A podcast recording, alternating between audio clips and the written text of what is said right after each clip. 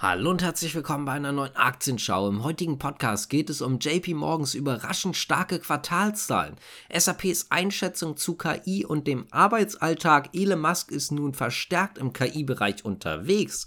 Rheinmetall hat wieder mit Cyberangriffen zu kämpfen. Coinbase plant einen inflationsbereinigten Flatcoin. Und zu guter Letzt geht es um TikTok bzw. ByteDance. Die können in Montana wohl bald nicht mehr agieren. Fangen wir direkt an mit JP Morgan. Denn die haben ihre Quartalszahlen vorgestellt am Freitag. Wir holen das jetzt mal kurz nach. Und die waren sehr überzeugend. Im ersten Quartal konnte das Unternehmen 12,6 Milliarden US-Dollar verdienen, also rund 11,4 Milliarden Euro. Das sind 52 Prozent als noch im Jahr zuvor. Der Zinsüberschuss sprang um fast die Hälfte an und zwar auf 20,8 Milliarden US-Dollar.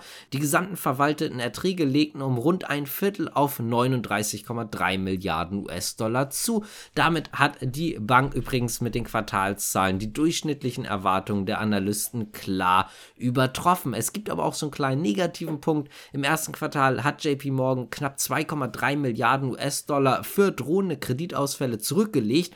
Das ist rund anderthalb Mal so viel wie im Vorjahreszeitraum. Das Management hat sich dazu natürlich auch geäußert. Sie haben erklärt, dass es verschlechterte Wirtschaftsaussichten gibt, dass die Leute zwar jetzt gerade noch Geld ausgeben, man allerdings Gewitterwolken am Horizont hat. Die beobachtet man seit gut einem Jahr und diese könnten einfach weiter zu Risiken beitragen. Kommen wir mal zu SAP, denn es ist ja klar, dass durch die Digitalisierung sich viel am Arbeitsplatz verändert. Das ist die letzten Jahre Jahre schon so und das wird auch weiterhin so sein. Die KI könnte das Ganze aber nochmal beschleunigen.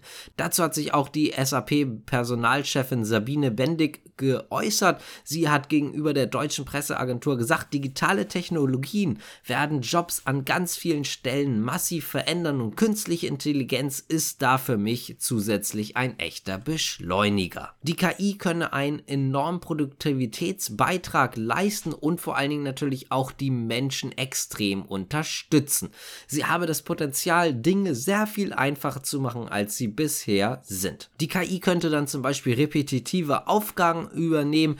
Im gleichen Zug könnten sich dann die Mitarbeiter, also die Menschen, wieder dafür einsetzen, was sie halt eben sehr stark macht, unter anderem Kreativität. Die Gefahr, dass durch die KI viele Jobs komplett wegfallen, sieht die Personalchefin von SAP im Übrigen nicht. Damit kommen wir jetzt auch zur nächsten Nachricht, was künstliche Intelligenz angeht. Und zwar zu Elon Musk. Der Tesla-Chef hat seine eigene Firma gegründet und zwar X.AI. Das geht aus der Unternehmensdatenbank des US-Bundesstaates Nevada vor. Als Verantwortliche sind hier übrigens Musk und auch Jared Birchall aufgeführt. Schon in den vergangenen Tagen haben sich die Hinweise gehäuft, dass Musk sich mehr noch engagiert im Bereich künstliche Intelligenz und dass er hier halt auch einfach eine verstärkte Aktivität hat. Die Financial Times zum Beispiel hat am Freitag schon geschrieben bzw. berichtet, dass er bereits Firm für eine neue KI-Firma gefunden hat. Also er im Sinne von Elon Musk. Außerdem wurde berichtet, dass Elon Musk Grafikkarten des Anbieters Nvidia gekauft hat und zwar zu Tausenden. Elon Musk hat übrigens in einem Interview das Ganze ein bisschen runtergespielt. Er hat gesagt, alle kaufen gerade viele Grafikkarten. Also mal wieder ein typischer Elon Musk-Spruch. Er ist natürlich jetzt nicht ganz neu im Bereich künstliche Intelligenz. Über Chat-GPT haben wir ja schon relativ viel gesprochen, deswegen werde ich da jetzt nicht noch ganz genau drauf eingehen. Kommen wir mal zur nächsten Nachricht und zwar Rheinmetall. Denn Rheinmetall ist schon wieder Opfer eines Cyberangriffs geworden. Ein Sprecher der Kölner Staatsanwaltschaft hat das Ganze im Übrigen auch nochmal bestätigt. Wir haben Ermittlungen aufgenommen, hatte erklärt. Zur Schwere des Angriffs konnte der Sprecher bisher zumindest noch keine Angaben machen. Da werden wir dann sicherlich auch auf dem Laufenden gehalten. Auch Rheinmetall hat im Übrigen die Angriffe bestätigt und zwar bestätigten sie am Abend einen Angriff auf das zivile Geschäft des Konzerns. Dieses zivile Geschäft umfasst vor allen Dingen die Aktivitäten von industriellen Kunden, vor allen Dingen aus dem Automobilsektor. Die Störung betrifft auch wirklich nur das zivile Geschäft, das heißt also die militärischen Geschäfte sind davon ausgenommen. Und damit kommen wir jetzt auch zur nächsten Nachricht und zwar Coinbase. Die planen nämlich einen inflationsbereinigten Flatcoin. Das heißt also, ein Coin, der letztendlich die Inflation ausgleicht, beziehungsweise der so agiert, dass man immer die gleiche Kaufkraft behält. Dies ist im Übrigen eins der ersten Projekte für die Layer 2 Lösung Base. Diese soll dann auch noch für andere Projekte genutzt werden. Coinbase möchte damit einfach noch stärker im Bereich Krypto natürlich unterwegs sein. Sie möchten ja sichere Transaktionen geben bzw.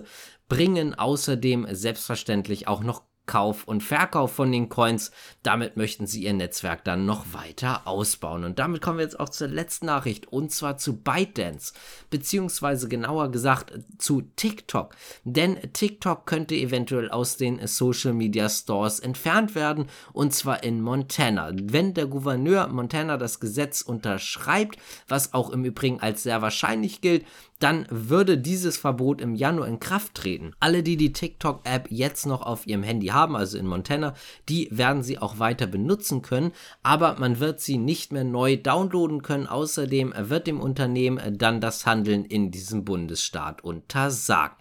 Das kommt im Übrigen, nachdem natürlich sehr, sehr viele Spionagevorwürfe gegenüber TikTok bzw. ByteDance schon ausgesprochen wurden.